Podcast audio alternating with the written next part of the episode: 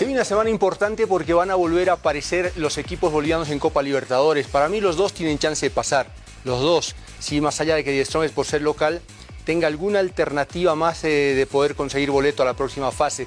Lo de Bolívar me parece que con la jerarquía que tiene el plantel, más lo que mostró hoy, aunque apeló a un equipo alternativo, me parece que no hay que darlo por, por, eliminado ni cosa parecida. Lo puede resolver, el rival no es el, más importante del fútbol ecuatoriano, por lo tanto uno dice, eh, los dos equipos podrían estar en la próxima fase, pero ojalá lo puedan lograr, ¿no? Prefiero dejar ahí el tema Copa Libertadores y los equipos bolivianos. Eh, se viene una decisión muy importante en el fútbol boliviano, que pasa por la elección de seleccionador. No sé si es apresurado que la federación quiera tomar en marzo la decisión, cuando ya la eliminatoria se ha terminado virtualmente y hay un tiempo todavía como para pensar en qué le conviene al fútbol boliviano. ¿De verdad le conviene al fútbol boliviano ir por Batista o ir por eh, Escolari, por ejemplo, los nombres que han circulado? Y en algún momento el de Juan Antonio Pizzi, que me parece bastante irreal por eh, eh, la economía de nuestro fútbol. Está bien que queramos eh, que tengamos un presidente que es adinerado y que de pronto crea que em, puede alcanzar esos niveles, que me parece no es el camino. Que vea lo que le pasó con Abreu, ¿no? Elegir un nombre por elegir un nombre nada más no nos va a llevar a ningún lado.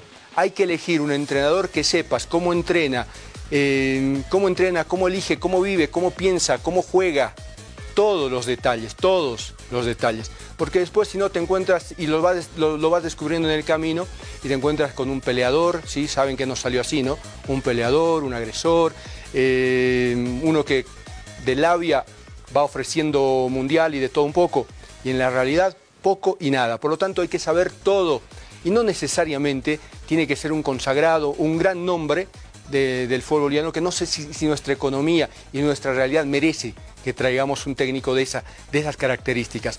Hay que pensar bien, ojalá no enloquezcan, ¿sí? porque la selección no es un club. En Always Ready puedes cambiar 10 entrenadores y bueno, problema de su dirigencia, pero en la selección no. Entonces, eh, ojalá que mm, estén iluminados a la hora de la decisión final. Abreu ni siquiera dirigió hoy, no está en el país y no vuelve más. Así le fue a Always Ready eligiendo un nombre por nombre, un técnico que nunca ganó dos partidos seguidos, ¿sí? un técnico que no tiene ni siquiera, eh, uno dice, todos los atributos para que lo llamemos así, dos equipos había dirigido antes de este, y, se puede decir que el fútbol boliviano también forma parte de la carrera de Abreu como entrenador. ¿Cuántos partidos dirigió? ¿Qué hizo en el fútbol boliviano? Bueno, en un ratito llegamos a través de la señal de RTP. ¿sí? En un ratito estamos eh, eh, con el equipo deportivo y a las 22.35, 22.35 nos vamos a encontrar a través de las redes sociales, a través del Facebook, con la edición dominical del equipo deportivo. Por lo tanto, la invitación está hecha. Nos encontramos en RTP y también en el Facebook en un ratito.